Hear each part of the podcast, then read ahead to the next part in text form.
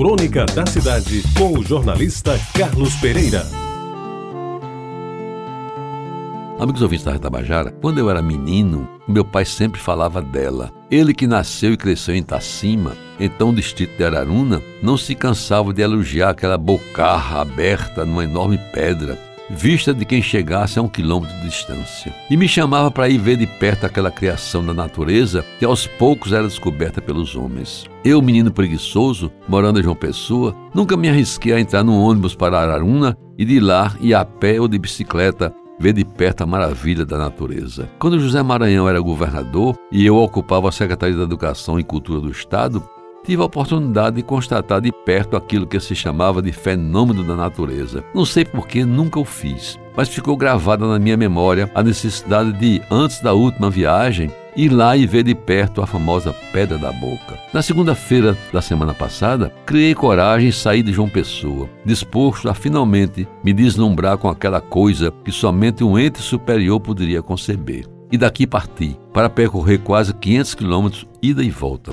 Chegar a Araruna e em 10 quilômetros de estrada de terra bem conservada, me extasiar diante do espetáculo de tanta grandiosidade que me permito expor nestas linhas como me embeveceu aquela imagem. Esta vez tinha também outro compromisso a honrar: verificar como andavam os primeiros trabalhos que a empresa contratada pelo DR desenvolvia no caminho de terra para transformá-lo numa rodovia de primeira qualidade, pavimentada em asfalto e bem sinalizada, a fim de permitir que aquele tesouro natural pudesse ser visitado e admirado por centenas de pessoas que ali vão, mesmo sem asfalto no caminho.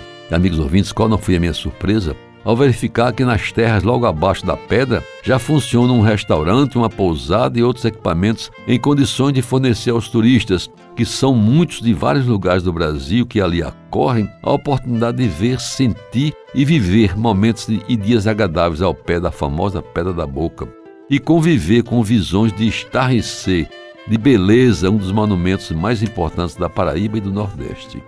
O governador João Azevedo, que não nasceu em Araruna, teve o elogiável gesto de mandar o DR fazer o projeto e incluir a pavimentação daquela rodovia ligando Araruna ao monumento, no seu pacote de obras rodoviárias prioritárias, ensejando sem dúvida melhores condições de acesso ao local, tão admirado e ainda pouco conhecido. Pois bem, mais alguns meses e a rodovia estará pavimentada devidamente sinalizada. E certamente a PB Tour de Ruta Evelino e sua competente equipe vão fazer divulgar as excelências da vista e da visita. E aquela localidade vai ter mais vida e a Pedra da Boca, como atração principal, vai gerar mais emprego, mais renda e, quem sabe, até proporcionar espetáculos de rapel para aqueles que desejem ver mais de perto e até, Deus que me perdoe, entrar na boca da pedra e lá viverem momentos inesquecíveis. Para terminar, amigos ouvintes, uma confissão. Meu pai não está vivo, mas onde ele estiver, repouse tranquilo.